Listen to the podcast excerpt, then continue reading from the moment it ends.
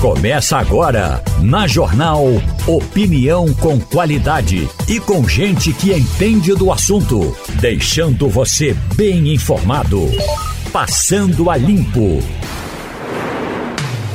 Começando agora o Passando a Limpo, você que estava acompanhando a primeira página aqui com o Ciro Bezerra, agora a gente segue com o Passando a Limpo falando sobre Lula, sobre os 100 dias do governo federal, dessa gestão do governo federal. Vamos conversar já com Roberto Guzmão, que já está na linha conosco, mas antes eu quero dar bom dia para Romualdo de Souza, em Brasília, Ivanildo Sampaio, está aqui no Recife, Maria Luísa, Maria Luísa Borges também aqui no Recife, conversando com a gente. É, bom dia para vocês. Vamos começar. Bom dia. Vamos... Bom dia, vamos começar? Então? Prontinho. Roberto Guzmão é secretário executivo do Ministério de Portos e Aeroportos, ex-secretário de Infraestrutura do Recife e ex-presidente do Porto de Suape, também aqui em Pernambuco. O... Esse é o terceiro mandato de Lula, está completando 100 dias, tinha muita expectativa, há muita expectativa sobre esse governo, mas o tempo até agora não, as coisas não ajudaram muito não ou se fez mais do que, do que era esperado? Roberto Guzmão, seja muito bem-vindo, bom dia. Bom dia, bom dia a todos, bom dia Romualdo, Ivanildo, Maria Luísa, Igor. Eu, a gente aqui em Brasília, representando Pernambuco aqui no Ministério de Portos e Aeroportos, nós estamos muito satisfeitos pelos resultados que foram emitidos, mas principalmente a melhor frase que, que a gente ouviu para esses 100 dias foi que o Brasil voltou a respirar, o que é muito importante.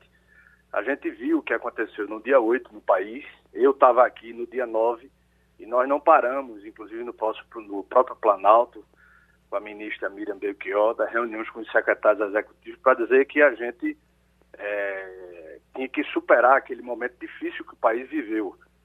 E a gente, nesse, nesses 100 dias aqui do governo, conseguimos recompor algumas ações e ações, principalmente do ponto de vista social, que tinham dado certo e que precisavam ser não só ampliadas, mas reestruturadas no Brasil, que foram completamente abandonadas pelo governo passado. Então, não só a parte do, do Bolsa Família, né, a parte da merenda, os repasses da saúde, a refazer o Minha Casa Minha Vida, a estruturação que foi dada a nível internacional do Brasil, para o Brasil voltar à cena da parte é, internacional, que é uma coisa muito importante e o, o compromisso que o país voltou a ter nessa questão ambiental, que hoje é um tema extremamente importante no mundo todo. Então, acho que o presidente Lula foi muito feliz e quem, e quem fez essa frase também, do ponto de vista jornalístico, foi muito feliz que o Brasil voltou a respirar.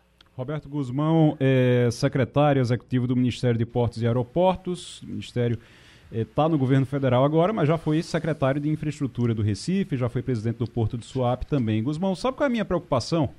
Antes de passar para o pessoal da bancada, a minha preocupação é que a gente tenha tido um governo, um governo que deixou tanto a desejar nos últimos quatro anos que a gente fica sempre ali dizendo não, o governo Lula não está bom, mas o outro era pior. O governo Lula não está bom. E assim a gente vai passar quatro anos num governo que não está bom, mas o outro era pior. Não tem esse, esse risco, não? Você acha que a coisa vai engrenar melhor depois? Não, o que eu acho é o seguinte, a gente tem que olhar para frente. Tem, claro, em todo governo, aqueles que ficam olhando para trás. Eu continuo, é, sempre fiz assim, olhando para frente. O ministro Márcio França tem lançado aqui em Portos e Aeroportos, por exemplo, é, várias iniciativas que são iniciativas que foram antecipadas pelo, é, vamos dizer assim, pela, pela vontade de acertar e que vão dar certo, que ainda são projetos que estão estruturando, feito Voa Brasil, que vai dar certo, a gente vai fazer o projeto, estruturações de diminuir tempo de investimento privado, que era quase dois anos e meio para arrendamento portuário, que eu tive experiência aí em Porto Suape, e a gente com essa experiência está refazendo essas estruturações no Ministério, e uma série de iniciativas que estão sendo feitas no governo, que precisa ser remontado, porque muitos órgãos foram desmontados pelo governo anterior, e a gente precisa remontar, tipo o IBAMA, por exemplo. A gente precisa remontar. E essas, essas estruturas sendo remontadas demoram um pouco, e quem olha para frente, que é o caso da gente, a gente não vai mais olhar o governo que passou, a gente precisa fazer aquilo que o povo confiou ao presidente Lula e a gente aqui reconstruir, dar nossa parcela de participação para reconstruir o país. Deixa eu passar agora para Ivanildo Sampaio. Bom dia, Roberto. Olha, veja bem, o sentimento do povo não é bem esse, não. Eu tenho escutado muitas queixas de gente que votou em Lula, que atuou pela, pela eleição dele, e diz que a gente está vendo no prato uma comida arrequentada. É o Bolsa Família com outra cara, é o Minha Casa Minha Vida com outra cara. É, quer dizer, é, mexer em coisas que davam certo, por exemplo, o marco do saneamento. Há muitas críticas de eleitores dele e são críticas pertinentes. Eu pergunto, quando é que a gente vai começar a ter alguma coisa nova nesse governo Lula?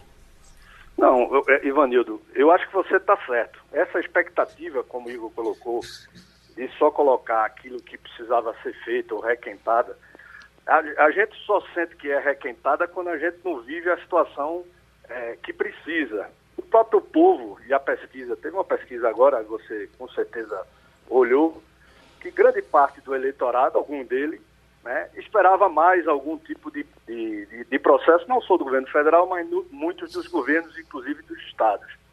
Eu acho que era preciso recompor, e a gente está vendo isso no sentimento do povo, aquilo que é muito importante para a parte de baixo, que é a fome, a miséria, a situação de dificuldade que o povo tem.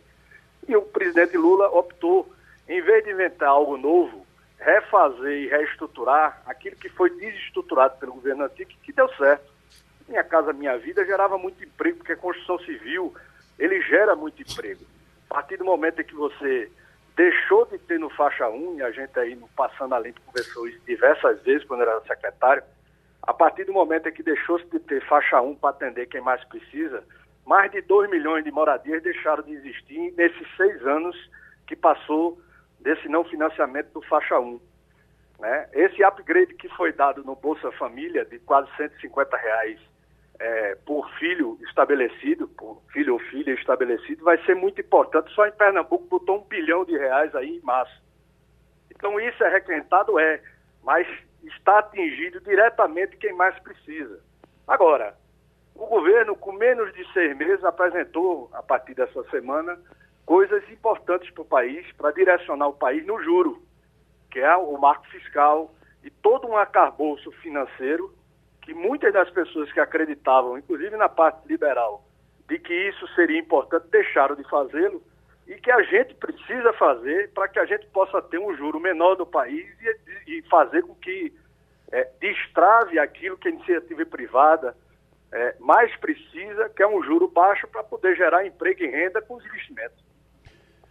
Roberto Guzmão, secretário executivo do Ministério de Portos e Aeroportos. A gente está falando sobre os 100 dias desta gestão Lula, desse Lula 3. Maria Luísa Borges.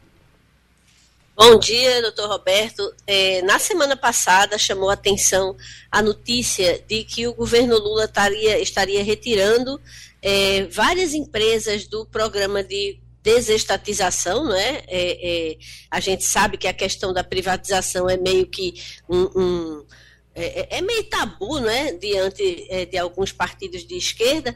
É, a minha pergunta para o senhor, embora não tenha atingido diretamente nenhuma é, é, empresa do ministério onde o senhor atua, é se essa necessidade de investir nessas empresas não pode, de alguma forma, desviar ou concentrar recursos que poderiam ser usados em outras ações, inclusive nessas que o senhor se refere, que são, sem dúvida nenhuma, importantes para a população. Maria Luísa, bom dia. Veja só, o que eu acho é o seguinte, eu sou empresário também. O que eu vejo é assim, você tem a obrigação de tomar conta daquilo que é sua obrigação de fazer. Aqui, é, no hipótese aeroportos, nós tínhamos uma empresa que foi estabelecida para privatizar, que era o Porto de Santos. Eu tive experiência no Porto, mesmo sendo empresário. O que a gente está discordando é que grande parte do regime dos portos do Brasil, eles já são privados. Os arrendamentos portuários e investimentos feitos internamente no porto já são privados não são públicos. O que a gente está discordando, e eu discordo como empresário e como gestor, é você privatizar a autoridade portuária. E o que é autoridade portuária aí no caso do Porto Suape, por exemplo, aí em Pernambuco? É aquele que define os investimentos e o desenvolvimento, não só de Pernambuco, da região. Né? Então, a gente cita bem claro no Porto de Santos, por exemplo, que Santos, que é, São Paulo é o maior produtor de, de laranja do mundo de suco e de fruta in natura. E toda a exportação, toda, 100% do estado de São Paulo é feita pelo Porto de Santos. Se um agente privado achar que aquilo não é negócio, para ele, o pequeno produtor ou o grande produtor nessa commodity importante para o Brasil vai exportar por onde? É, se a autoridade portuária definir que aquilo não é mais negócio para ele. Então, tem coisas que o Estado brasileiro precisa tomar conta. Eu nunca entendi, por exemplo, Maria Luísa, como há três, quatro anos atrás, os Correios estavam completamente quebrados e hoje ele dá um lucro de 1 bilhão e 300. Então, o que foi que mudou nos Correios? Né? Apenas alguém para tomar conta. Se você vai privatizar amanhã ou não, isso é uma decisão que cabe ao Poder Legislativo, ao governo que é eleito, ao povo brasileiro como um todo, em julgar e eleger aquilo que é necessário. Mas a primeira coisa e a primeira premissa que a gente tem que fazer é tomar conta daquilo que é nossa obrigação. Vamos agora com o Romualdo de Souza em Brasília. Secretário Roberto Guzmão, muito bom dia para o senhor. É, dia, o, o Ministério é, tem falado, o ministro Márcio França tem falado nesse programa passagem aérea mais barata, a gente sabe, não é, secretário, que uma das medidas para baratear a passagem pode ser o incentivo que é dado àquela passagem. Vamos pegar um exemplo. O turista sai daqui de Brasília para o Recife. Então, ele paga quase 5 mil reais para ir e voltar. Se houver um incentivo da Prefeitura do Recife, esse turista vai gastar muito na cidade do Recife e a prefeitura poderia arcar com a parte dessa passagem. É assim que funciona nas chamadas empresas de baixo custo. E aí o, o turista não precisa carregar a família toda dentro da mala, basta levar uma maletinha de, de a tiracolo. Então, a quantas anda essa necessidade do Brasil de ser um, um tanto quanto men, é, menos intervencionista e mais facilitador de negócios? Bem, Romualdo, veja, são duas coisas é, distintas, apesar de serem a mesma coisa. Esse programa que o ministro Márcio França, junto com o presidente Lula, vão lançar ainda, que nós estamos estruturando, isso é uma demanda das próprias empresas que, em determinadas épocas de primeiro e segundo semestre, tem assentos vagos por ser baixo em estação. Então, se você hoje for no aplicativo, que muita gente não tem acesso, mas aplicativos que são é, é, devidamente é, colocados em aeroportos ou estruturados em aeroportos para propaganda, e você entrar e você souber comprar uma passagem com o tempo, essa coisa toda, você vai ver que quando você compra passagem de ida e volta, inclusive para o Recife, ou São Paulo, ou Brasília, ou mesmo Rio de Janeiro, você vai ver que isso que está sendo falado não é uma coisa tão absurda, porque isso existe, não tem nenhum subsídio nem incentivo. O que acontece no Brasil, nessas empresas de baixo custo, é que essas empresas de baixo custo, lá fora, não pagam, por exemplo, imposto sobre combustível. E aqui a gente sabe da dificuldade dos estados de dar qualquer tipo de isonomia para ou abatimento ou alguma coisa, principalmente do ICMS, querosene, que é praticamente mais de 40% do custo de uma passagem. Agora, eu sou testemunha disso.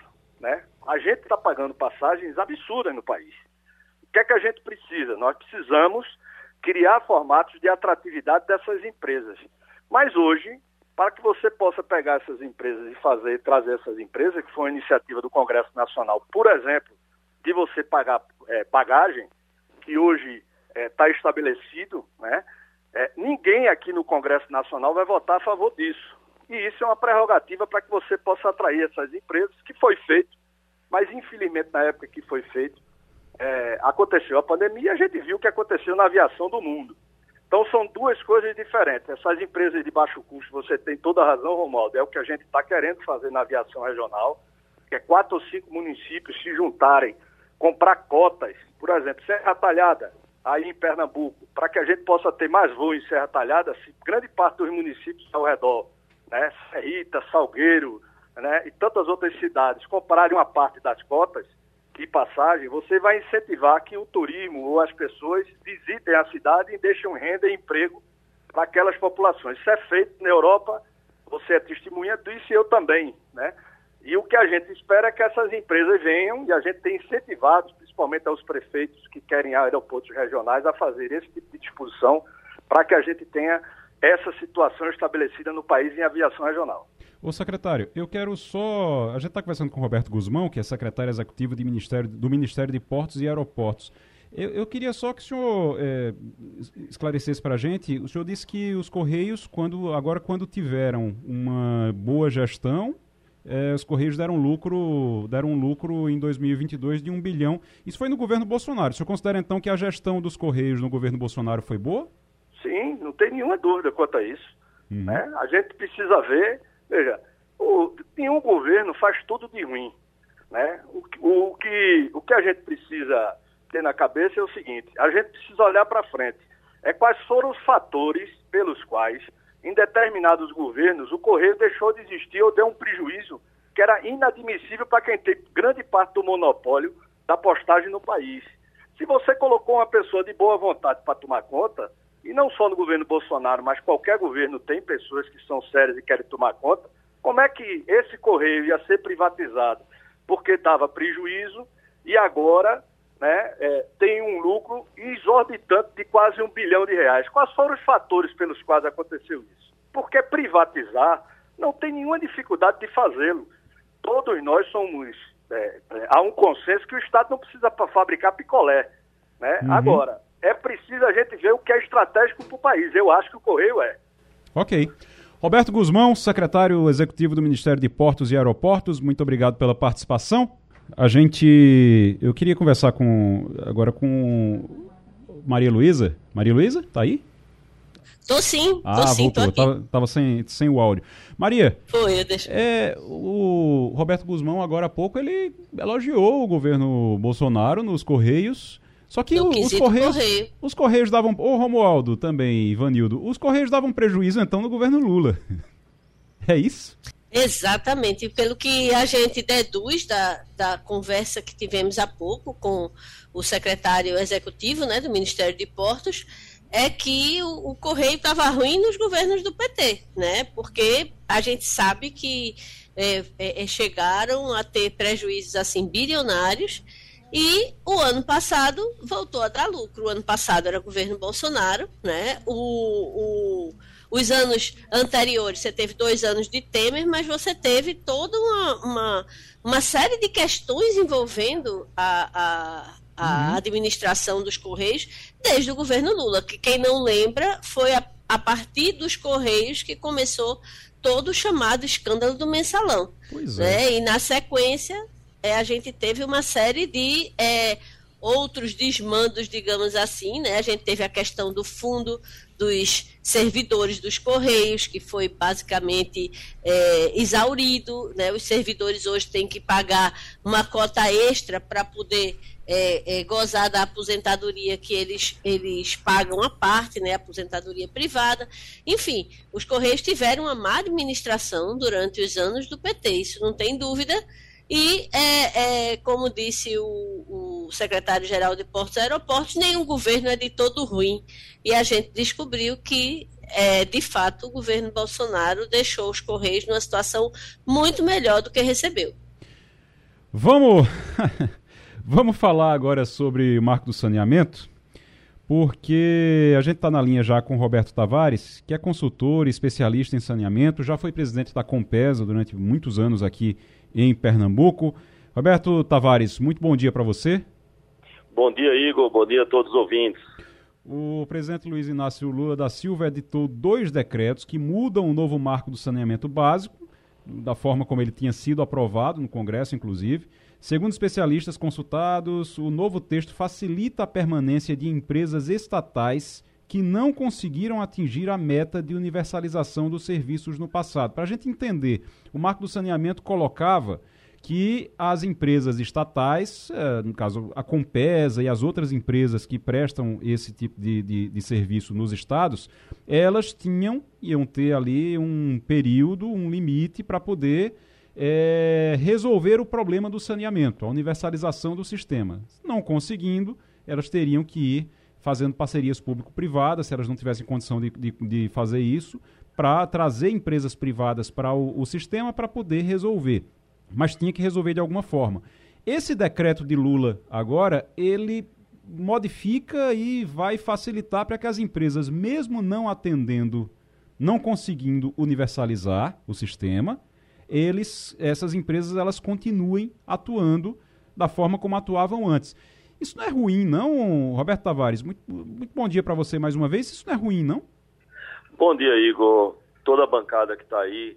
É, primeiro lugar, eu acho que o decreto ele tenta trazer uma transição, tá? Uhum. Foi feita uma ampla negociação no Congresso quando houve a votação da Lei 14026, que é o novo marco do saneamento, e que existia um regime de transição que foi integralmente vetado né, pelo presidente Bolsonaro. Certo. É, e agora vieram esses decretos que eles têm pontos positivos e têm pontos negativos, tá? Uhum. Em primeiro lugar, é, na verdade, a empresa não tem que comprovar que fez a universalização, porque essa universalização ela tem prazo até 2033. Certo. O que ela tem que comprovar é que tem capacidade financeira para isso. Então, assim, esse é um ponto negativo. Eu acho que foi dado mais três anos para que as empresas comprovem que têm capacidade. No caso de Pernambuco, Pernambuco já tinha comprovado, mas tem outros estados que sequer conseguem pagar a folha de pessoal, que sequer consegue pagar a energia elétrica que usa nos seus sistemas. Então, ou seja, dar mais três anos, na minha opinião, não significa que essa empresa vai conseguir. Como é que ela vai dizer agora que vai conseguir em três anos fazer o que ela não fez nas últimas décadas? Então, esse para mim é um ponto negativo, mas tem um ponto positivo, que é a uhum. questão das PPPs. Pernambuco inovou atrás, né, em 2013, Pernambuco assinou a maior parceria público-privada do Brasil. Então, antes mesmo da regulatória. E, essa, e a lei que foi aprovada, ela limitava em até 25%, ou seja, de todos os negócios de uma companhia de saneamento no Estado, ele só podia fazer PPP no limite de 25%, tipo assim, do seu mercado, para ficar fácil de entender. E, é, e agora esse decreto, ele tirou essa trava. Então, mais PPPs poderão acontecer. Quem é que vai definir se tem ou não tem? Aí são os governadores e os prefeitos das principais cidades. Uhum. Então, é, é nesse público que deve se concentrar a cobrança de mais parcerias para que hajam mais investimentos e consigamos universalizar nesse prazo das empresas. Doutor Roberto, nós estamos aqui na, na, na, bancada do Passando a Limpo com Maria Luísa, Maria Luísa Borges, Romualdo de Souza, Ivanildo Sampaio. Romualdo de Souza. Roberto Tavares, bom dia para o senhor. A meta é até 2033 é, fornecer ou entregar água a 99% da população e 90% de esgoto. Agora, tem dois aspectos que eu gostaria de analisar com o senhor. O primeiro deles é com relação ao chamado prejuízo do desperdício. No caso da água, um terço, essa é a média, um terço do que informam as companhias de saneamento, viu? Um terço da água que sai da, daquele poço, daquele reservatório, um terço é desperdiçado. Ou seja, nem o marco eh, do saneamento trata essa questão do desperdício. E a outra questão é, Roberto Tavares, essa meta vai ser cumprida em 10 anos, 99% de água e 90% de esgoto para toda a população urbana? Romualdo, você sempre precisa nas perguntas. Eu espero estar vivo daqui a 10 anos e pode, nas redes sociais eu diria, pode printar o que eu vou dizer. Não estará universalizado em 2033 teria que ser um volume imenso de investimento que nem juntando privado e público conseguiriam fazer nessa velocidade. Por diversas razões. Ou seja, a cadeia de suprimentos do setor de saneamento ela está desarrumada. A quantidade de intervenções nas cidades, mexendo no asfalto, interrompendo vias, trânsito. Então, assim, é e muito dinheiro. Na verdade, esse, essa meta ela foi exageradamente usada Óbvio que a gente gostaria que se fizesse em dois, três, quatro anos, mas realmente chegar a 99% de água e 90% de esgoto até 33, eu não acredito que isso aconteça.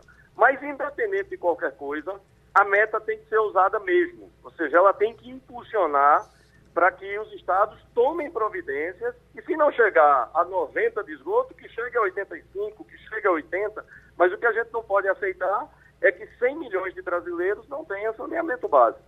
Né? E mais de 30 milhões de brasileiros não tenham é, abastecimento de água potável.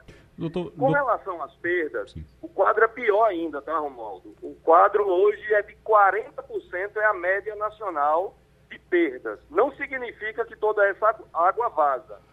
Significa que é água que foi produzida e não se transforma em faturamento. Se isso não vira faturamento, isso não retroalimenta o sistema com mais investimentos.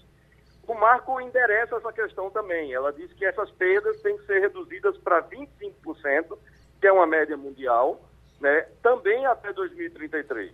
Então, ou seja, o que a gente precisa é que as empresas aumentem a, a, o investimento em expansão para atender a mais gente, mas que também economizem seus recursos. Ou seja, a água é um bem finito, precisa ser bem tratado. Então, é, é obras e intervenções relacionadas à redução de perdas precisam ser uma prioridade. Roberto Tavares é consultor e especialista em saneamento, ex-presidente da Compesa. Doutor Roberto, o, o, senhor disse que acha que até 2033 não vai dar para universalizar, mas que precisa avançar bastante. E aí lhe pergunto: o senhor disse que tem coisas boas e tem coisas ruins nesse decreto. O senhor acha que esse decreto vai atrapalhar ou vai ajudar para se avançar mais até 2033? Igor, sinceramente, eu acho que o decreto, o ambiente que está no entorno desse decreto, ele é um ambiente ruim, é um ambiente de brigar entre público e privado. Uhum. Eu, quando fui presidente da ESB, eu sempre dizia o seguinte, não, não existe todo privado é bom e não existe toda estatal é ruim. Nós temos estatais como a Sabesp, como várias outras, né, que são estatais boas, mas que têm problemas em diversos municípios. E a mesma forma nós temos privado. Nós temos uma operação privada desde 2001 em Manaus, ou seja, mais de 20 anos, e os indicadores de Manaus são muito ruins. Então, a gente precisa juntar público e privado, o que tem melhor em cada lado, para avançar nesse esforço do saneamento. Então, acho que nós precisamos voltar ao diálogo e o ponto positivo é, os estados agora podem fazer quantas PPPs quiserem. Pernambuco já fez uma, grande pode fazer outras. Uhum. Alagoas fez a concessão de toda a distribuição em praticamente todo o estado, em três blocos. Paraíba começa a estudar isso. Ceará fez duas PPPs imensas para a área de esgoto. Então, assim, eu acho que há um ambiente, independente desses decretos, há um ambiente de aumentar o investimento no setor de saneamento. Ivanildo Sampaio. Bom dia, Roberto. Você dirigiu a Compesa por um bom tempo. É, a gente não pode reclamar muito na região metropolitana do serviço de abastecimento de água, embora alguns dias você ainda tenha racionamento. Mas na questão do saneamento, meu amigo, a coisa é muito triste. Por que razão nós temos uma região metropolitana tão esquecida nessa área de saneamento, tratamento de esgotos? Veja, nós endereçamos esse problema. Né? Pernambuco tem cerca de 30% de cobertura de esgoto no estado inteiro. Né? Na época que começamos a PPP, tinha 30% na região metropolitana, se não me engano, está chegando perto de 50%. É, é um volume de investimento muito grande, são cerca de 7 bilhões de investimento. Lembre-se que a gente falava de transposição e falava em torno de 10 a 12 bilhões para fazer toda a transposição. Nós estamos falando só a região metropolitana do Recife, fazer cerca de 7 bilhões em obras de esgotamento sanitário. Então, assim, é, é um problema complexo, mas acho que está endereçado. Tem prazo para se concluir. Né? O que a gente precisa agora é atacar o resto do estado, atacar o, o, Nordeste, atacar o Brasil como um todo, porque realmente, a nível mundial, o Brasil é muito atrasado isso, em saneamento. Maria Luísa Borges. Bom dia, doutor Roberto. É, acompanhamos aqui no Sistema Jornal do Comércio a sua gestão de mais de 10 anos, né? acredito que 12 anos, à frente de um estatal de, de problemas, é, é, diria é, é, de décadas, né? que a Compesa ela, ela sempre acumulou assim, muitas queixas, né? eu me lembro do seu trabalho. Com relação ao decreto que o senhor fala que essa mudança ela vem mais para estabelecer uma transição, tem um ponto que causa uma certa preocupação. É, a, a gente está, né, e a gente sabe que tradicionalmente os, os, governos ligados mais a partidos de esquerda têm uma certa rejeição de tudo que envolve a iniciativa privada. Não corre o risco dessa transição dentro de um decreto tão, tão novo, né? Porque a, a, o marco regulatório é de 2020, ou seja, é uma legislação muito nova, não corre o risco dessa transição apenas servir de pretexto para que se é, é, continue a, a, sem, sem perspectiva de melhoria toda a questão do saneamento no Brasil, até porque o senhor mesmo reconhece que a meta que foi estabelecida é uma meta irreal. Perfeito, Maria Luísa. Prazer falar contigo. É, de fato, corre-se esse risco, tá? Não dá para tapar o sol com a peneira. A, a decisão está na mão do gestor, seja ele um governador, seja ele um prefeito. Né? O que eu quis dizer é que o decreto não impede nenhum tipo de concessão ao setor privado. Ele permite a privatização completa, ele permite a subconcessão da distribuição ou só do esgoto, PPPs, instrumentos de locação de ativos. Então, assim, ele não impede. Agora, de fato, na hora em que ele dá mais prazo, por exemplo, até 2025, para que companhias que não conseguiram comprovar capacidade econômico-financeira o façam, então, se esses estados quiserem se aproveitar dessa brecha, vão passar três anos sem fazer nada. Então, a, o, a força da, da população, a cobrança social, ela deve acontecer ela deve acontecer e geralmente na, nos momentos de eleição é onde isso se acirra mais. Então nós teremos eleição de prefeito no próximo ano e teremos eleição de prefeito e de governador daqui a três anos. Então eu acho que essa pressão ela deve acontecer porque os investimentos são inadiáveis. Roberto Tavares, consultor e especialista em saneamento, foi presidente da Compesa durante mais de 10 anos. Roberto Tavares, muito obrigado pela participação aqui no Passando a Limpo. Obrigado a vocês, estamos à disposição. E o Romualdo de Souza, os ministros estão indo ao Congresso para tentar fortalecer a base aliada. A gente estava falando aqui dos 100 dias do governo Lula e uma das dificuldades desses 100 dias, que são muitas dificuldades, mas uma das dificuldades, e grande essa, é a falta de uma base aliada. Você não tem uma base aliada, você não tem realmente confiança de que isso vai mandar um projeto para o Congresso e que ele vai ser aprovado. Isso não tem, não existe essa confiança hoje. Aí Lula escalou os ministros para irem para lá agora?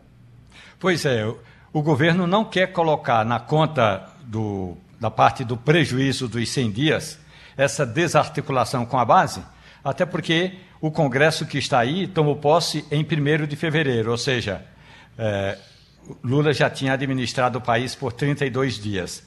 Esse é um aspecto que também é fundamental ser analisado. O presidente da República, o executivo, toma posse no dia 1 de janeiro e o Congresso só toma posse um mês depois. Aí fica um mês de férias do Congresso anterior e o novo governo sem poder fazer muita manobra de, de, negociação, de articulação e até de indicação de nomes para as chamadas comissões, que são muito importantes no Congresso. Nesta semana, aqueles que não forem com Lula à China já têm um caminho certo eles vão estar em diferentes comissões: comissão de Constituição e Justiça, comissão de Educação, comissão de, que trata do saneamento básico, comissão de Assuntos Econômicos no Senado, ou seja, pelo menos dez ministros do governo Lula estarão no Congresso nesta semana, justamente para debater projetos. Porque o que está ainda azucrinando as ideias do atual governo é que faz mais ou menos uns 20 dias o presidente da Câmara dos Deputados, Arthur Lira, disse que Lula não tem voto nem para aprovar um projeto com maioria simples, ou seja, bota metade dos parlamentares na casa e daquela metade que está dentro da casa, eh, ele, a, a, maioria simples aprova o projeto. Nem isso o governo tem, segundo Arthur Lira. E essa é uma inquietação para quem tem 14, desculpe, 16 medidas provisórias para serem aprovadas, para quem tem projetos de lei a serem encaminhados e para quem tem duas importantes PECs, propostas que alteram a Constituição que, segundo o governo, devem ser votadas ainda no primeiro semestre. Essa história de formar bancada é algo muito delicado. Você não está. Ninguém está tendo é, facilidade para formar bancada. E isso no governo federal e também lá em, aí em Brasília e isso também em Pernambuco.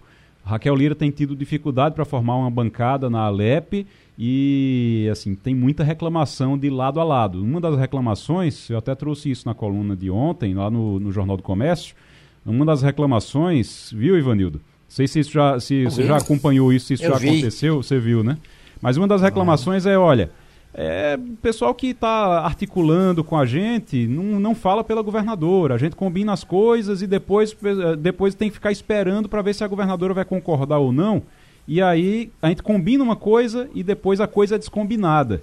Isso causou muito problema no, no governo Paulo Câmara até que assumiu o Zé Neto. Zé Neto era uma pessoa que, quando falava, os deputados diziam: olha, Zé Neto era o secretário da Casa Civil, os, os, os deputados diziam: quando Zé Neto falava, a gente sabia que era o governador que estava falando.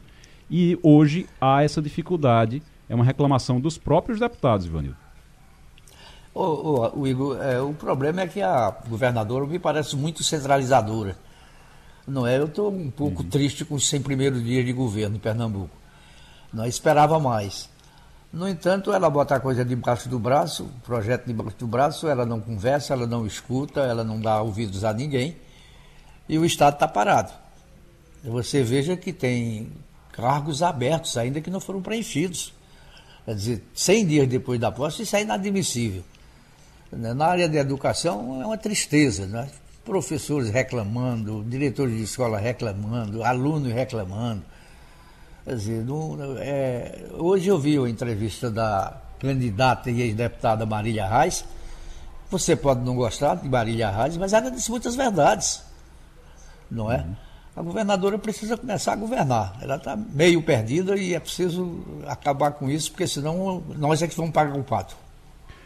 Vamos para o intervalo, mais um intervalo. Daqui a pouquinho tem a Liane Cantanhede, a gente vai falar sobre Lula, vai falar também sobre a viagem dele para a China. Viaja amanhã, não é, Romaldo? A viagem Exatamente. amanhã. Viagem... Já tem gente que já está por lá. Uh, o pessoal da Apex, que é uma associação que cuida do comércio exterior, já está por lá. E tem gente que foi na primeira viagem e preferiu ficar por lá, porque era mais barato ficar lá e, do que voltar e ir novamente. Então, todo, tudo isso a gente vai tratar daqui a pouco com Eliane Cantanhede. E vamos falar também sobre a bancada da família. Você sabe o que é a bancada da família? Sabe não? Fica ligado aí no Passando a Limpo que a gente vai explicar para você daqui a pouquinho também. Intervalo, a gente já volta. Maria Luísa Borges, desde que o, o novo arcabouço, pelo menos o, o, a nova regra fiscal, que agora está sendo, sendo chamada assim. Eu acho que a Haddad cansou do, da história do arcabouço e começou, começou a chamar de nova regra fiscal. E ainda inventou um apelidozinho, uma sigla, é NRF. Ele chama de NRF agora. Essa, depois que essa, é, essa regra foi apresentada, você acha que o mercado gostou? O mercado entendeu bem, gostou ou não?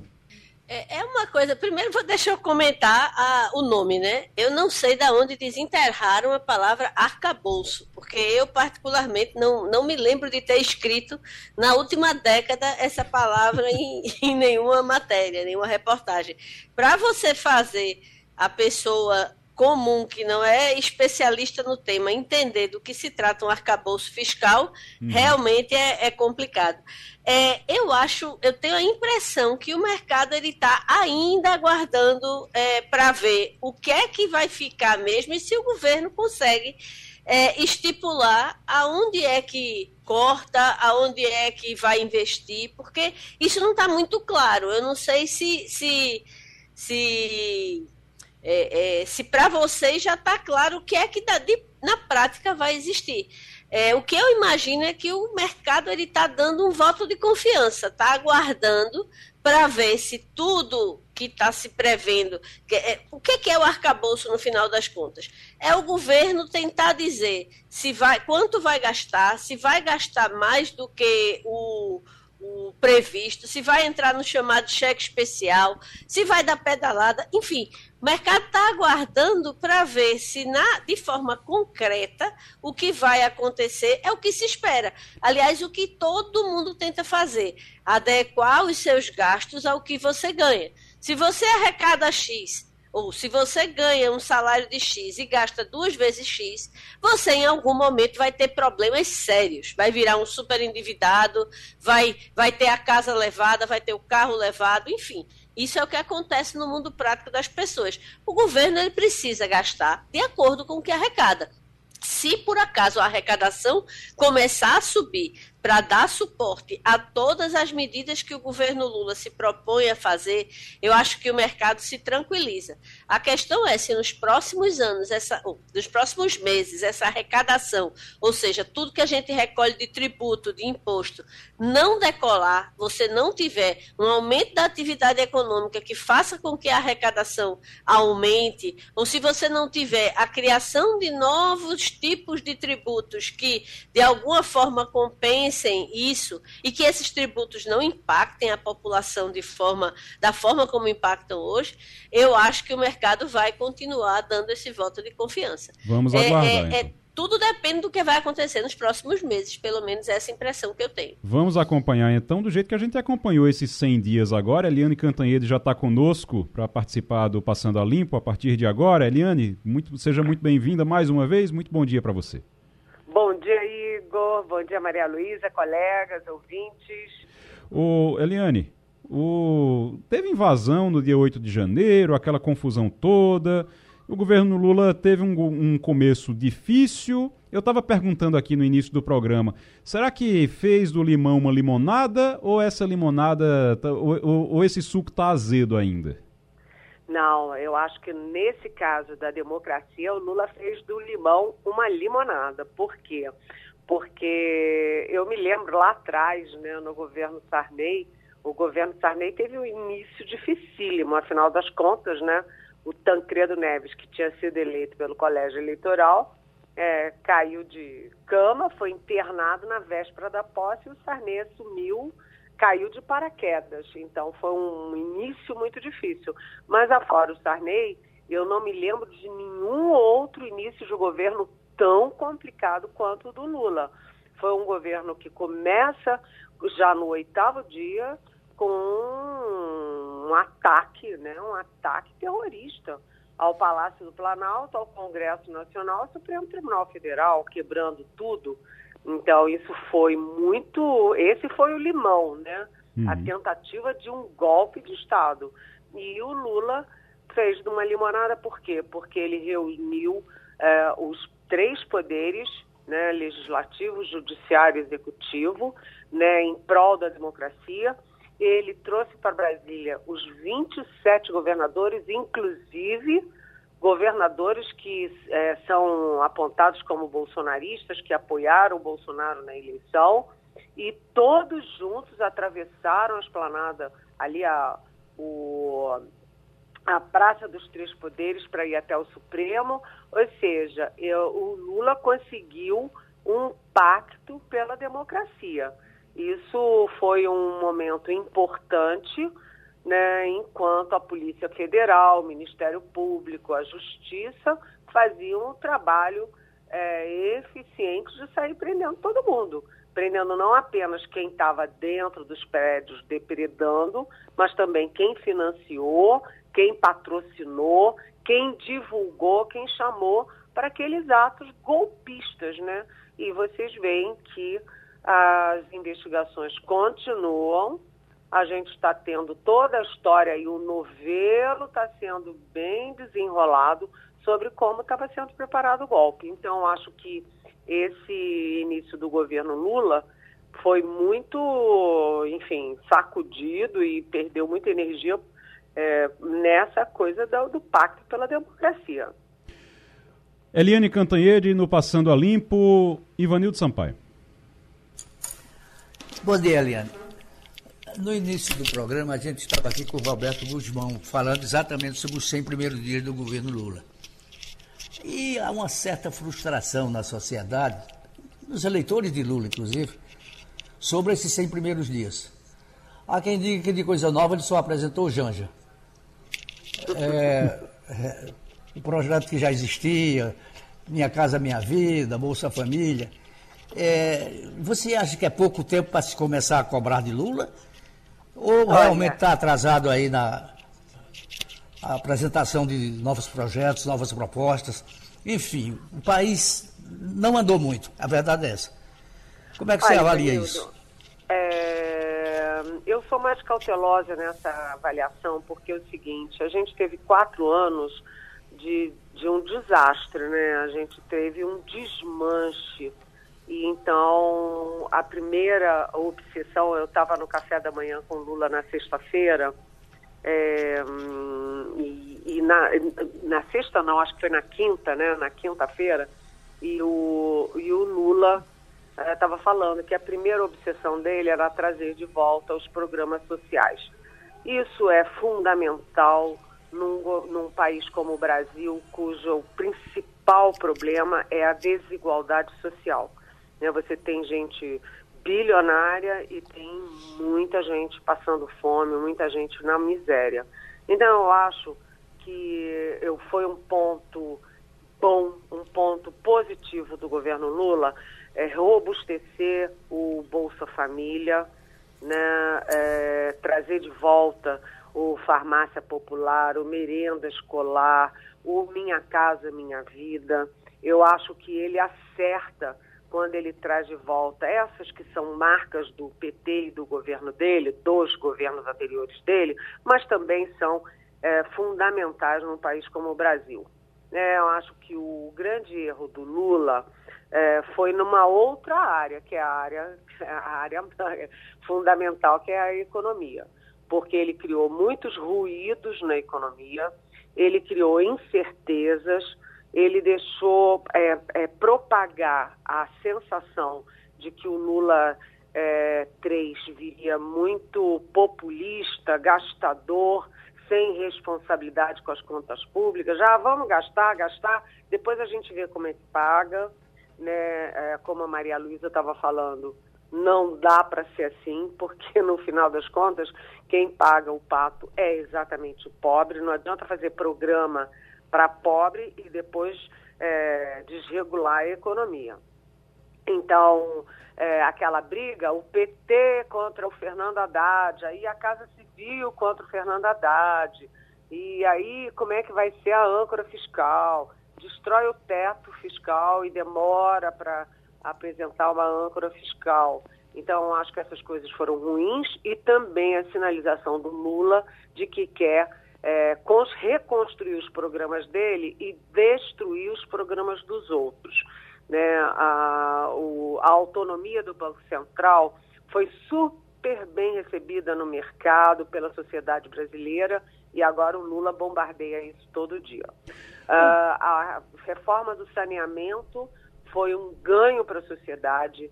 Era preciso botar a iniciativa privada na reforma do saneamento, porque o Estado brasileiro não deu conta, né, a, o saneamento brasileiro é uma tragédia, porque o Estado não deu conta, é preciso botar a iniciativa privada e o Lula fica falando em rever tudo.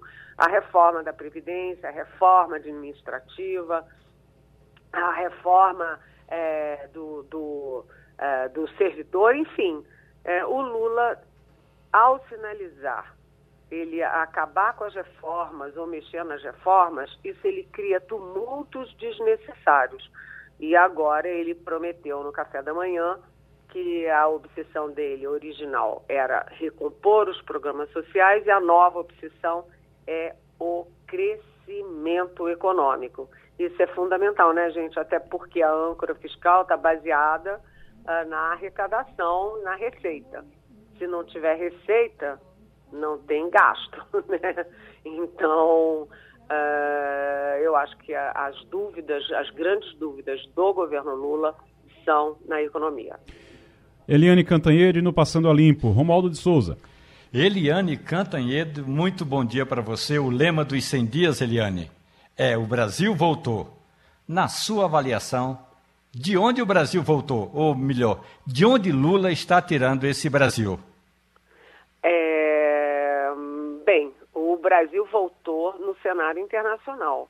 Isso eu acho inevitável a gente reconhecer porque mais uma vez na comparação, né, o Bolsonaro bateu de frente com o mundo desenvolvido inteiro, né, a Alemanha, a França, Noruega, China, Estados Unidos do Biden, Argentina, Chile, e foi um strike.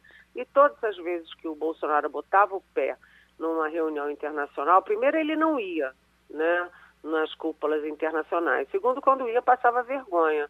E o Lula não. O Lula é o brasileiro, o político brasileiro mais conhecido no exterior. A figura dele ajuda a alavancar a imagem do Brasil no exterior. Isso é importante por quê? Porque traz credibilidade ao Brasil, melhora a imagem do Brasil, traz investidores, traz holofotes para o Brasil.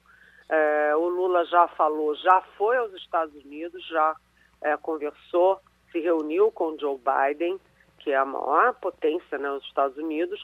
Agora ele está indo essa semana na China, vai se encontrar com a segunda maior potência, que é o nosso maior parceiro comercial, o nosso maior investidor, que é a China. Vai se encontrar com o Xi Jinping. Ele já falou com o Scholz da Alemanha, ele falou com o Macron da França, ele foi aos países aqui do Mercosul, Argentina, é, Uruguai. É, ele também falou, já falou com o primeiro-ministro do Japão, com a, a comissária da União Europeia, ou seja, o Lula trouxe de volta um protagonismo do Brasil. Né? Não que o Brasil seja líder mundial, porque está longe disso, mas o Brasil é, ele é o principal uh, país, a maior economia, a maior população, a maior, é, o maior poder político aqui na nossa região e ele tem que corresponder a isso no mundo. Então, acho que um, o, a política externa, assim como na questão das Forças Armadas, o Lula foi bem sucedido nesses 100 primeiros dias. Maria Luísa Borges. Olá, Eliane, muito bom dia. É, temos uma semana aí pela frente bastante movimentada. Viagem à China, âncora fiscal, tudo isso em pauta. Então, qual a expectativa para essa semana que está só começando e promete ser quente? Maria Luísa, primeiro eu devo dizer, a expectativa é que eu vou trabalhar muito. Todos nós. Porque as coisas vão acontecer simultaneamente, né? O Lula vai para a China, é, vai se encontrar com Xi Jinping no dia 14 e, e são três linhas, né, nesse encontro. São três linhas fundamentais. Primeiro, a questão bilateral dos negócios e dos interesses e da cooperação do Brasil com a China. Serão 20 acordos, né? tem carro elétrico, tem satélite de monitoramento da Amazônia, é, tem área da agricultura, tem área da saúde, ou seja, 20 acordos não é pouca coisa. Ah, na segunda frente vai ser a frente regional, porque o Uruguai quer fazer um acordo com a China, um acordo bilateral com a China, e o Mercosul não permite né, o regulamento do Mercosul não permite. E o Lula vai abrir uma primeira brecha para uma negociação do Mercosul com a China. Né, ainda é muito embrionário, mas é importante.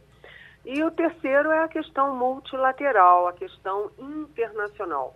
O Lula vai conversar com Xi Jinping sobre a guerra na Ucrânia e como o chanceler Mauro Vieira já me disse, a China é fundamental em qualquer possibilidade de cessar fogo. Sem a China e os Estados Unidos, a Rússia e a Ucrânia nunca vão sentar para discutir um cessar-fogo. Então, a, e essa é a primeira questão. A segunda questão é que o Lula e o Xi Jinping vão discutir também é, a questão da democracia no mundo, porque na democracia na China não pode discutir, né? Cá para nós é um campo minado falar em democracia interna na China, mas também é, na questão da saúde, depois de uma pandemia como essa, em que a China foi a grande produtora, uma das grandes produtoras de vacina, e o Brasil ficou dependente é, do mundo exterior e também a questão do combate à fome e à miséria. A China, com o poder que tem e com a ambição de liderança que tem, pode ajudar muito no combate à miséria eh, e à fome no mundo. Então, vai ser uma, super importante. E aqui no Brasil, a questão interna é que o Haddad vai finalmente entregar o texto da âncora fiscal escrito, detalhado, ponto por ponto e assinado no final. Isso vai para o Congresso no momento em que um Congresso está pegando fogo e ninguém sabe como é que vai essa, ser essa tramitação. Tanto que o Arthur Lira, presidente da Câmara, não vai para a China, porque ele vai receber isso, ele tem que escolher relator, é, tem que. Ele está com problemas internos dentro do Centrão, com republicanos por um lado e o PP dele para o outro, é, tem problemas com os partidos, enfim. É, e tem problemas também da Câmara com o Senado. Então, essa semana vai ser, vai ter muita notícia, viu, Maria Luísa? Ô Eliane, deixa eu é, aproveitar, ainda falando sobre esses 100 dias de Lula, resolveu-se o problema com o Exército, com as Forças Armadas? Está tudo resolvido, tudo pacificado ou ainda há pontos de tensão? Olha, Igor, essa é uma questão muito importante, porque quando a gente fala do desmanche do governo Bolsonaro, a gente tem que lembrar que o capitão insubordinado Jair Bolsonaro foi o pior presidente da história para as Forças Armadas, porque as Forças Armadas sempre tiveram, é, sempre não, né? Mas durante muito tempo, décadas, as, as Forças Armadas foram a instituição mais prestigiada do país nas pesquisas, sempre ficou em primeiro lugar de aprovação na população. E o Bolsonaro criou a sensação de que eh, os militares são golpistas, eh, que só querem picanha, que querem emprego, que são compráveis. Eh, enfim, foi um momento trágico para as Forças Armadas.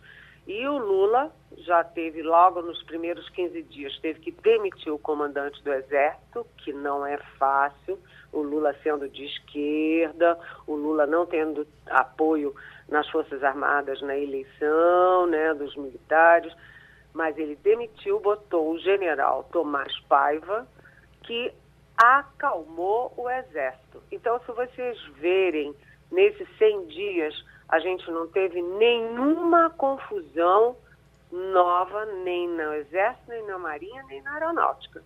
Todas as confusões das três forças são da era Bolsonaro. Envolvido em golpismo, envolvido com joia, as joias lá da Arábia Saudita, envolvido com é, prótese peniana, aquela coisa toda. Tudo isso é coisa do Bolsonaro. No governo Lula, você não teve nem uma palavra fora de lugar, nem um problema com as Forças Armadas. Tanto que no dia 31 de março, nem sequer você teve aquele, aqueles manifestos de oba-oba para uma ditadura, né? Então, acho que a área militar foi uma área que... A área militar e a diplomacia foram áreas que reagiram rapidamente à troca de comando na presidência. Então o nosso ministro que é pernambucano aqui, o José Múcio, ele está bem aprovado. Então ele começou sofrendo muito fogo amigo, o PT tentando derrubar ele, dizendo que ele ia pedir demissão, mas isso passou, está tudo tranquilo agora. Olha, o Zé Múcio foi uma das engenharias é, bem sucedidas do Lula. O Zé Múcio que vem da direita, né, que era do DEM, que era do PFL e tal, uhum. é, mas é um homem muito cordato, que conversa bem, mas que na hora que tem que dizer não, ele tem firmeza para dizer não. É cordato, ouve muito, mas quando tem que dizer não, é não. O homem certo na hora certa, ele tem uma boa relação com o Lula, tem canal direto com o Lula, ao mesmo tempo ele construiu uma relação muito aberta com os comandantes militares, com as forças, e ele tem sido, uh, se a gente olhar dentro do governo, ele é um dos ministros que está sendo mais aplaudido dentro do governo. Apesar de, como você disse, né, ter apanhado tanto, porque o PT não é fácil, né? Eita PT que causa problema. E o PT é, queria que o Zé Múcio entrasse com os quatro patas em cima de militar. E o Múcio sabe que as coisas não funcionam assim, que tudo tem é um processo, que tudo exige negociação, é, que tudo exige é, boa fé e ele tem sido muito bem sucedido na missão dele. Eliane Cantanhede, aqui no Passando a Limpo, muito obrigado pela participação, Eliane, valeu. Até semana que vem, mil beijos para todos. Valeu, tchau, tchau. E já estamos na linha agora com o professor Thales Castro, que é coordenador do curso de Ciência Política na Unicap. Antes eu quero é, perguntar, Ivanildo, você sabe o que é bancada de família? Não, sei não. Eu já escutei muita coisa, mas essa eu não conheço não. Bancada de família. Sabe, Romualdo, bancada de família o que é? Sim, esse, esse assunto é o que mais, digamos, é, é, discutido agora tanto no cafezinho da Câmara como no cafezinho do Senado. É um assunto importante Maria... para ser debatido com o professor Thales Castro. Maria Luísa, bancada de família, você imagina o que é? Sim, eu estava vendo, na verdade, aprendi aqui com a produção do Passando a Limpo, que mandou o briefing uhum. da conversa que teremos com o professor Thales Castro. Na verdade, é algo que todos nós já sentíamos de forma empírica, né? Porque a gente percebe que tem muitos familiares de políticos é, é, dentro do Congresso, mas é, esse levantamento dá cara e dá é, quantifica né, o que a gente já sentia empiricamente. Rapaz, é o seguinte: a, um levantamento está mostrando, mostrou que o Congresso Nacional tem 30% de parentes de políticos. 30% tem. Vamos, vamos botar na Câmara. 513 deputados, isso dá mais de 150 deputados, dá quase 160 deputados, não é isso? Eu acho que é mais do que a bancada do governo. se brincar, se brincar é isso mas é a bancada da família. E tem um detalhe aí, viu? Nesse levantamento. É, tem mais, ó. Quando junta com senadores, 183 deputados e senadores dessa legislatura têm familiares que já exerceram mandatos. Então, ou são filhos, são sobrinhos, são netos. E Paraíba e Pernambuco lideram essa lista. Professor Thales Castro, Paraíba e Pernambuco liderando essa lista, que é, é uma lista boa ou é uma lista ruim? Pois é, muito bom dia, Igor. Bom dia a todos da Rádio Jornal. É uma alegria estar aqui de volta. Esse relatório do DIAP recente, mostrando que 183 deputados e senadores, como você muito bem pontuou, Igor, é, apresentando essa nova é, formatação, que de nova não tem muito, né? Porque nós temos raízes da parentela, né? A nossa formação socioantropológica envolve vínculos familiares para dentro e para fora da esfera pública. Né? Então, estamos falando aí de Paraíba e Pernambuco, dois estados importantes da região Nordeste, é, liderando a lista de é, é, parentalidade, né, de familiaridade uh, nos cargos públicos. Qual é a interpretação que a gente faz a partir desse dado muito marcante?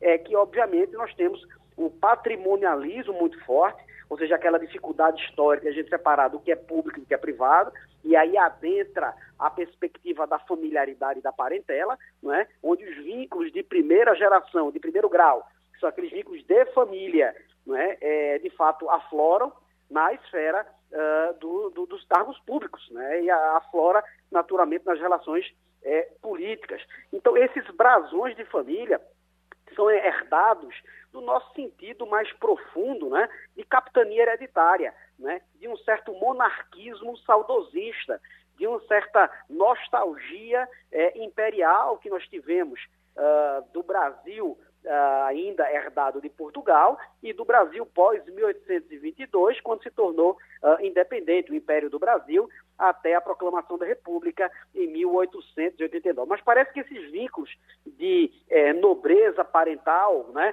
de vínculos familiares, eles continuam firmes e fortes no século XXI, viu, Igor?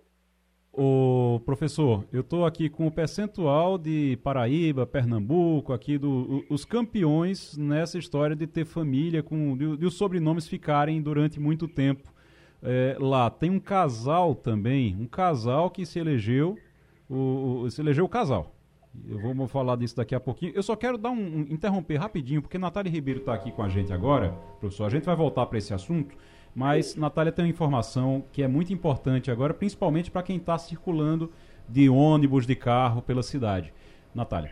Igor, bom dia para você, dia. professor Thales, todo mundo que está na audiência. Protesto acontecendo na Gamenon Magalhães, Avenida Governador Agamenon Magalhães. Isso, claro, fica na área central do Recife, uma via muito importante, no sentido bairro Derby. As informações iniciais dão conta de que seria um protesto por moradia. Nós estamos com as nossas equipes indo para esse local para trazer mais informações para o nosso ouvinte, mas é importante já trazer aqui o que a CTTU está publicando, está dizendo sobre desvios. Bom, esse protesto ele começou por volta de 9h40, agora que complicou mais o trânsito. Repito, na Gamenon Magalhães, proximidades da rua Odorico Mendes. Desvios, preste atenção você que está nos acompanhando. Avenida Doutor Jaime da Fonte, desvio para a Avenida, para Gamenon Magalhães, sentido Olinda.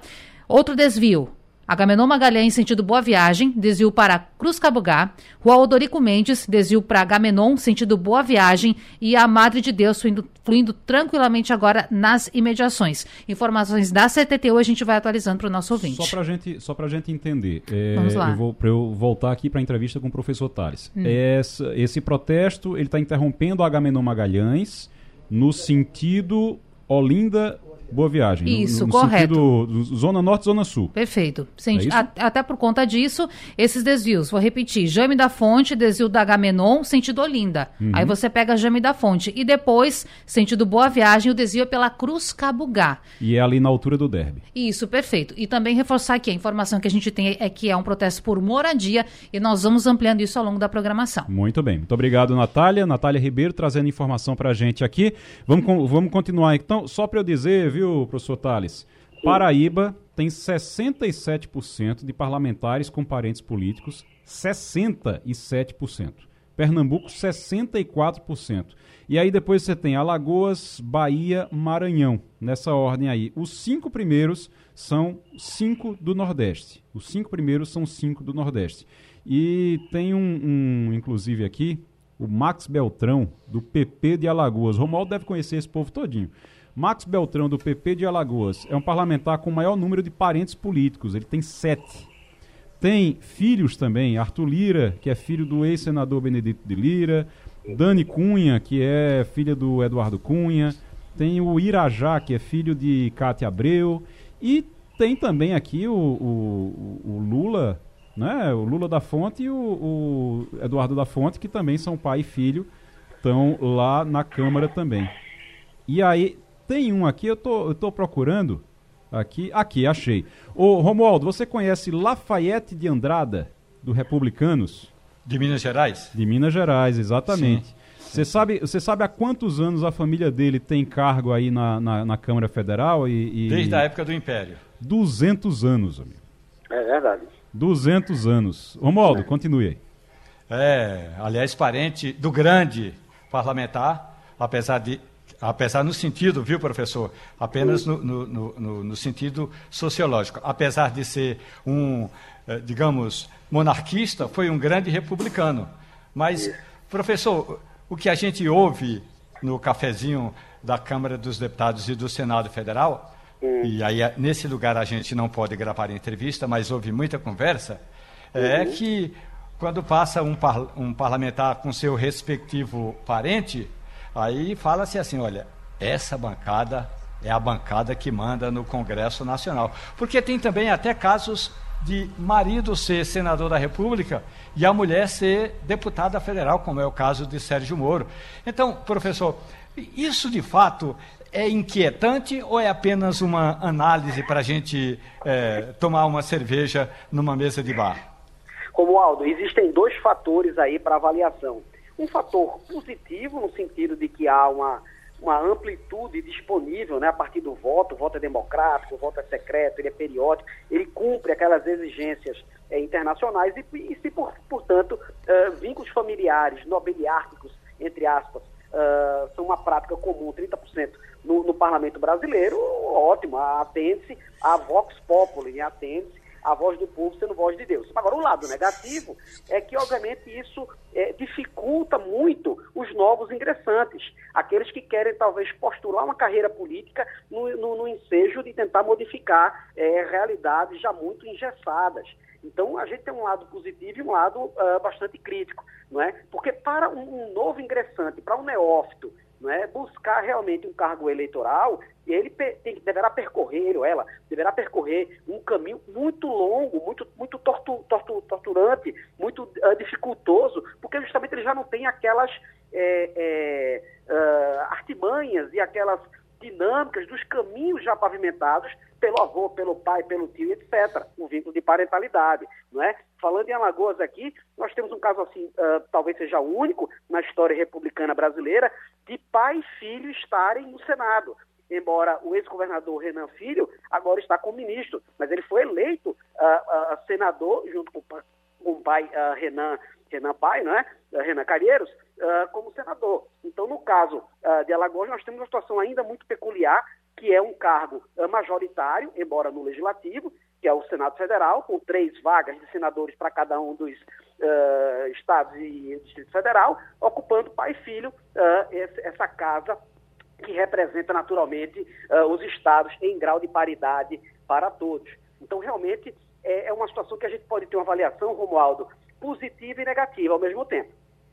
Professor Thales Castro é coordenador do curso de Ciência Política da Universidade Católica de Pernambuco. A gente está falando aqui dessa bancada da família 30% de parentes de políticos no Congresso Nacional, 183 deputados e senadores. Paraíba e Pernambuco lideram a lista, tem nome que tá, tem sobrenome que está lá no Congresso há 200 anos. Ivanildo Sampaio. Pois é, professor. Ah, o problema não é só de Pernambuco, não. É. Nem só do Recife. Por exemplo, Petrolina é dominado pelos coelhos há mais de 50 anos. É. Não é? Essa família Coelho mesmo, Fernando Bezerra Coelho era senador, o filho era deputado federal, o outro filho era estadual, o outro era prefeito de Petrolina, e por aí vai. Eu pergunto ao senhor, isso acontece em outros países da América Latina, eu não quero nem é, isso é, levar isso para além da América Latina. Embora nos Estados Unidos a família Kennedy tomou conta de Boston durante muito tempo. Mas eu pergunto ao senhor, isso é comum aqui na América Latina? É comum, sim. O, a, a, a, típica avaliação que nós fazemos do voto, né, do voto eleitor médio latino-americano, é um voto muito emotivo e ele é messianicamente talhado.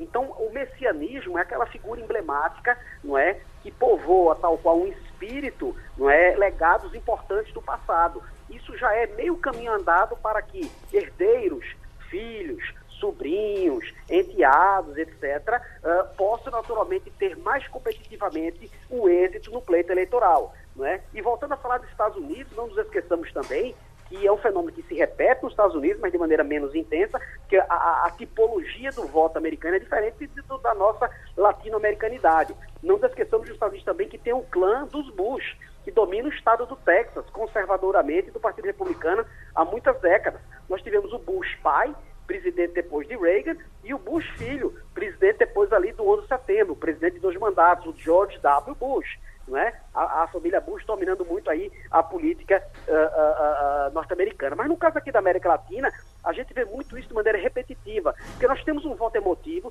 nós temos um voto de parentalidade, nós temos um voto messiânico, nós gostamos de nos narcotizar, nos embriagar com figuras do passado, não é? nós costumamos estabelecer vínculos realmente com essas figuras do passado que vão nos salvar no presente, isso remonta muito àquele mito do sebastianismo em Portugal, né? onde o rei foi morto e desde então se busca o corpo do rei morto naquela batalha no Marrocos de Alcácer Quibir. Então, procurar o rei que vai voltar do, do, do, do além-mundo para a realidade é um pouco dessa mística que nós temos no presente, através dessa familiaridade. Professor Thales Castro, coordenador do curso de Ciência Política da Universidade Católica de Pernambuco. Professor, muito obrigado pela participação. Romualdo de Souza, com a visita de, de Lula à China, finalmente ele viaja amanhã, vai para a China e mas as coisas continuam acontecendo aí em Brasília. Qual é a maior expectativa dessa semana em Brasília? Na verdade, não vai ter votação, até porque o presidente do Congresso também acompanha Lula para essa essa viagem a Xangai e depois a Pequim, na China. Então não vai ter votação importante. O que se espera aqui, e aí isso é apenas uma expectativa, é de que finalmente Isso parece uma brincadeira, mas é verdade. O Congresso Nacional está desde 1 de fevereiro brigando para instalar ou não a chamada Comissão Especial para analisar as medidas provisórias. A Constituição diz que toda medida provisória precisa ser analisada antes por uma comissão mista, portanto, formada por deputados e senadores. Veio a pandemia e o Congresso decidiu: não, a gente abole essa, eh, esse trâmite só para facilitar a vida, até porque as votações estavam sendo remotas. Terminou a pandemia, ainda assim o presidente da Câmara dos Deputados falou: não, não é preciso ter comissão especial, não. E aí começou a briga. Uhum. O presidente da Câmara não queria a comissão especial, o presidente do Senado, que também é presidente do Congresso, querendo a comissão especial. Finalmente, as comissões foram instaladas. Essa semana vai ter comissão começando a funcionar, no máximo vai ser isso, porque o resto vai ser só audiência pública para debater um ou outro assunto, como eu já antecipei, pelo menos uh, um terço dos ministros vai estar no Congresso nesta semana. Antes de encerrar o programa, deixa eu dizer aqui, deixa eu lembrar aqui que nessa, nesses 100 dias de governo, a governadora Raquel Lira está, tem um marco, que ela está querendo transformar isso num marco desses 100 dias, que é o lançamento de um programa que foi prometido na campanha eleitoral, que é o Juntos pela Segurança. Então, esse Juntos pela Segurança, ele não é bem um, um substituto, mas é, a ideia é realmente um programa como foi o Pacto pela Vida, e aí você pega esse Juntos pela Segurança que vai realmente conversar com os vários atores é, que levam a uma maior sensação de segurança e a resultados contra a violência, resultados concretos contra a violência. Então, reúne prefeitos, reúne bancadas de deputados, bancadas de vereadores das cidades também. Então, conversas com todo mundo para poder resolver, e claro, com a sociedade civil. Então, esse programa está sendo lançado é, agora, essa semana, está tendo um evento agora, uma reunião da governadora Raquel Lira com os secretários, com todos os secretários, porque isso é uma ação integrada do governo também, não fica só com a Secretaria de Defesa Social, não fica somente com a Polícia Militar, com a Polícia Civil, mas é uma ação integrada dentro do governo para todos os para todos os secretários, todos os órgãos que vão também se voltar para a segurança. Como é que cada órgão pode contribuir para a segurança. Isso funcionou lá em Caruaru, de certa forma, ela lançou esse mesmo projeto lá em Caruaru, e isso funcionou lá em Caruaru e teve bons resultados, tanto que ela fez disso uma bandeira para a campanha eleitoral, e agora, depois de, de fazer uma análise, de várias análises que foram feitas já dentro da gestão estadual, ela está fazendo esse lançamento agora. Maria Luísa Borges, temos aí um bons é, uma boa projeção, uma boa expectativa. Vamos esperar que isso dê certo. Você acredita nesse tipo de projeto? Veja, eu tenho que realmente desejar muito boa sorte, porque a, a segurança pública, eu não falo só em Pernambuco, a nossa segurança pública como país, ela está girando em círculo, rodando em círculo há muito tempo desde a época de Eduardo Campos à frente da, da, do governo do estado, a gente não tem um programa que tenha sido, é, digamos assim, cumprido à risca. Né? A gente sabe que no final do governo, é, é, até a mudança para o, o, o, João Lira, houve um, um, um arrefecimento do programa, então a gente teve uma retomada no, no governo Paulo Câmara, mas que não conseguiu os índices de melhoria que foram conseguidos lá atrás, não é? Então a gente só pode é, desejar boa sorte à governadora. Espero que algum resultado concreto saia, porque a gente não pode achar normal que morram quase 300 pessoas assassinadas por mês no nosso estado. Não é normal, isso não é aceitável, né? Isso é mais talvez do que qualquer país em guerra está registrando aí. Então, vamos torcer para que dê certo. Queria só fazer um comentário, se você me Sim, permitir, Igor, sobre claro. Romualdo, que trouxe uma informação importantíssima sobre as comissões. Finalmente, Romualdo, a gente está na metade de abril, ou seja, praticamente um quarto, um, um, terço do ano já foi embora e a gente tem o Congresso sem funcionar a pleno vapor. Então, é, é, há um descompasso total entre governo executivo e é, legislativo que precisa estar do lado para que as coisas do executivo caminhem. Então, estamos é, é, bastante atrasados no que se refere ao funcionamento do nosso Congresso Nacional. A gente faz aqui balanço do governo Lula, do governo Raquel, dos 100 dias. Eu vou dizer uma coisa: se a gente for fazer um balanço dos 100 dias do Congresso Nacional nesse ano, nessa legislatura, vai ser uma tragédia. Passando a Limpo vai ficando por aqui. Grande abraço a todos. Na sequência tem o Tudo é Notícia e depois o debate. Natália Ribeiro está chegando.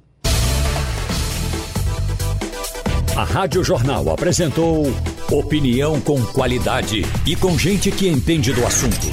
Passando a Limpo.